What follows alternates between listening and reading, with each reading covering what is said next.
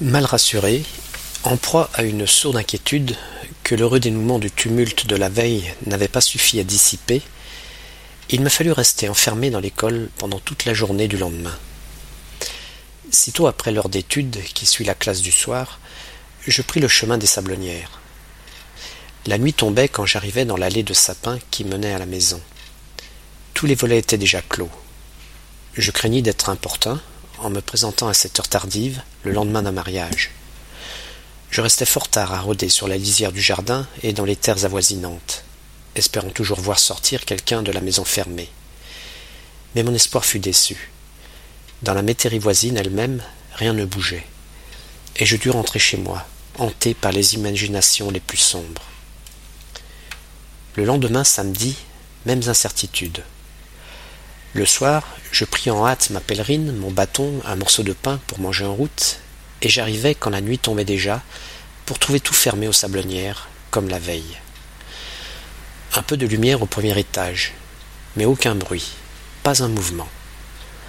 Pourtant, de la cour de la métairie, je vis cette fois la porte de la ferme ouverte, le feu allumé dans la grande cuisine, et j'entendis le bruit habituel des voix et des pas à l'heure de la soupe. Ceci me rassura sans me renseigner.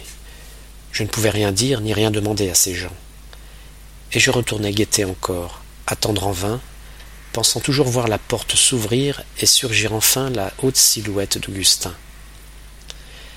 C'est le dimanche seulement, dans l'après-midi, que je résolus de sonner à la porte des sablonnières. Tandis que je grimpais les coteaux dénudés, j'entendais sonner au loin les vêpres du dimanche d'hiver. Je me sentais solitaire et désolé. Je ne sais quel pressentiment triste m'envahissait.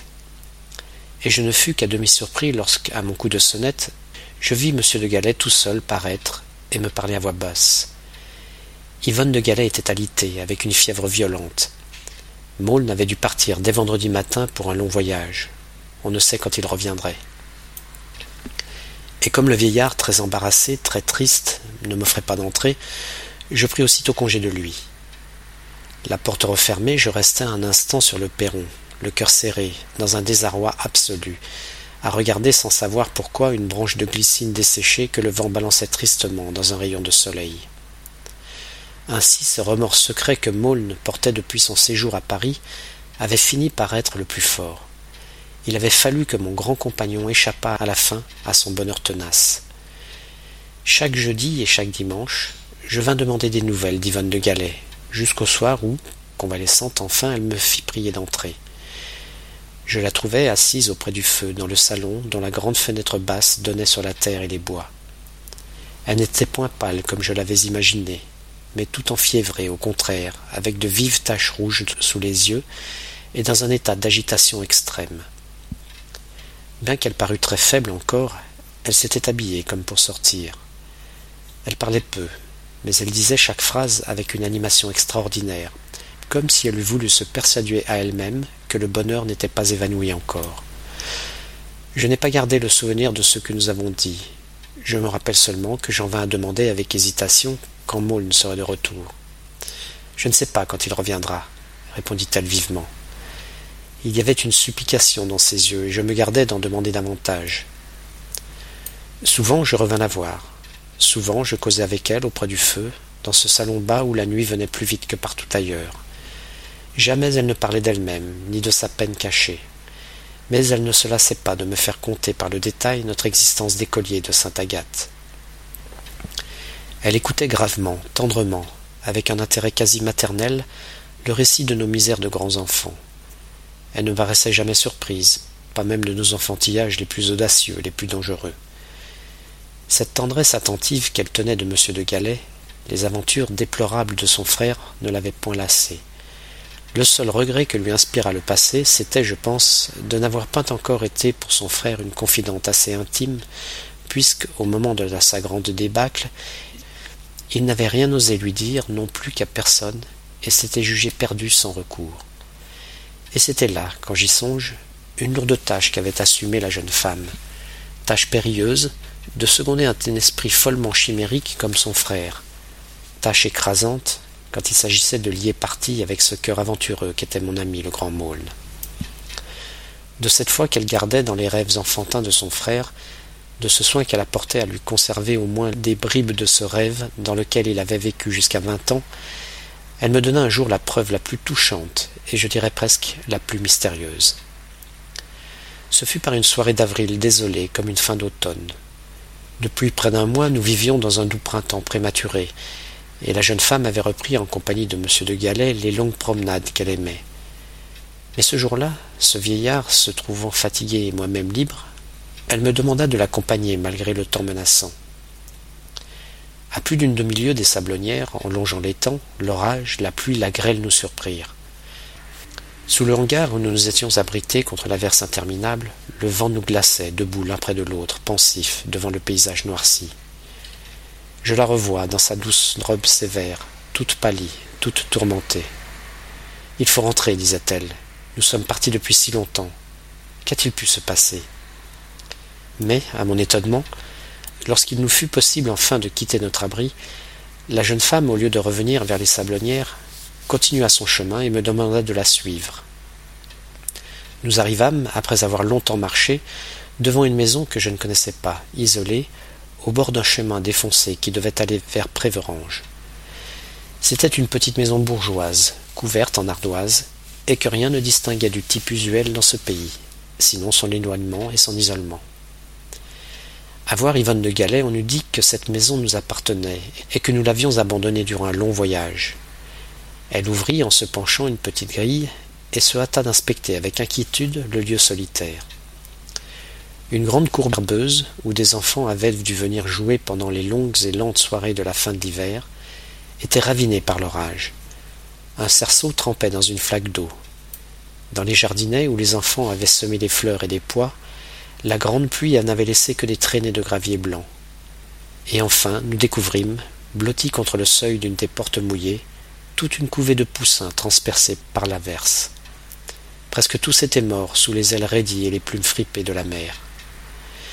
À ce spectacle pitoyable, la jeune femme eut un cri étouffé.